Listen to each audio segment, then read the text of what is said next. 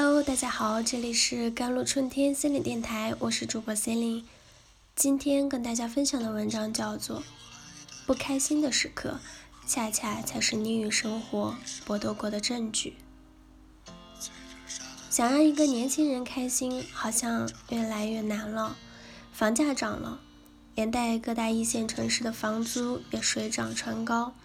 生活质量不进反退，就快要从买不起到租不起了。挤不上地铁一号线，每个周末都在加班，跟不喜欢的同事虚伪蛇。老板总是在九点之后打电话安排工作，准备考证的教材永远没时间看。顶着几千月薪熬出的熊猫眼，在公众号上又看到同龄人融资一个亿。就连再小一些还在上学的年轻人也无法免俗。我在中公众后台收到过太多的不开心，有关失恋，有关成绩，有关同学口角，有关亲子关系。当林林总总的有遇到空空荡荡的无，就像是一缕热气飘散在雪地，又像是一颗糖融化在浩瀚的大海。前段时间出差，在飞机上遇到一个小姑娘，很年轻，最多也就十八九岁的样子吧。刚起飞没多久，就毫无征兆的开始痛哭。她哭得那么伤心，鼻涕眼泪齐流，连肩膀都在颤抖。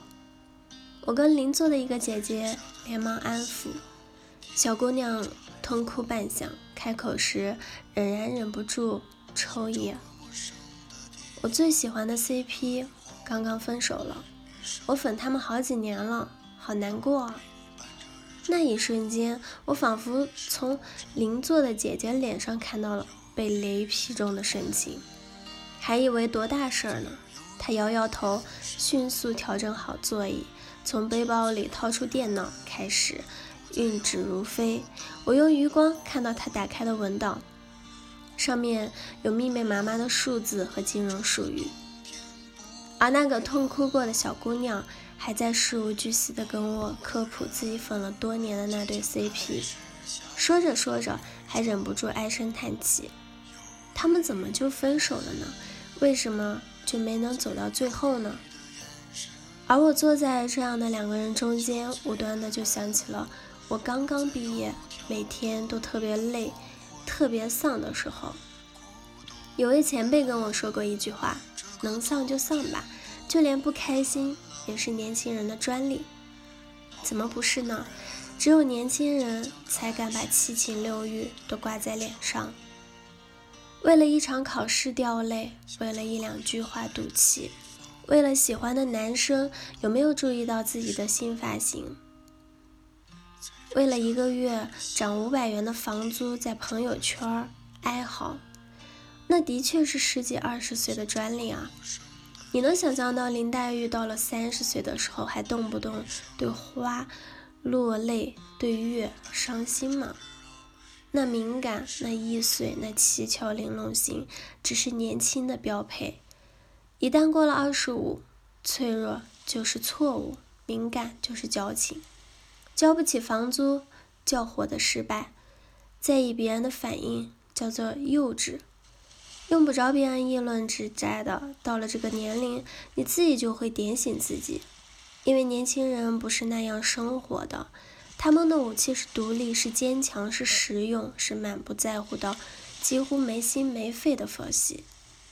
当一个人开始学会用“关我屁事儿”和“关你屁事”来衡量一切的时候，他就已经告别了那个不开心的自己，不再会因为一次的输赢而懊恼，不会因为老板的一句话而忐忑整晚，不会因为自己在朋友心中排不到第一而耿耿于怀。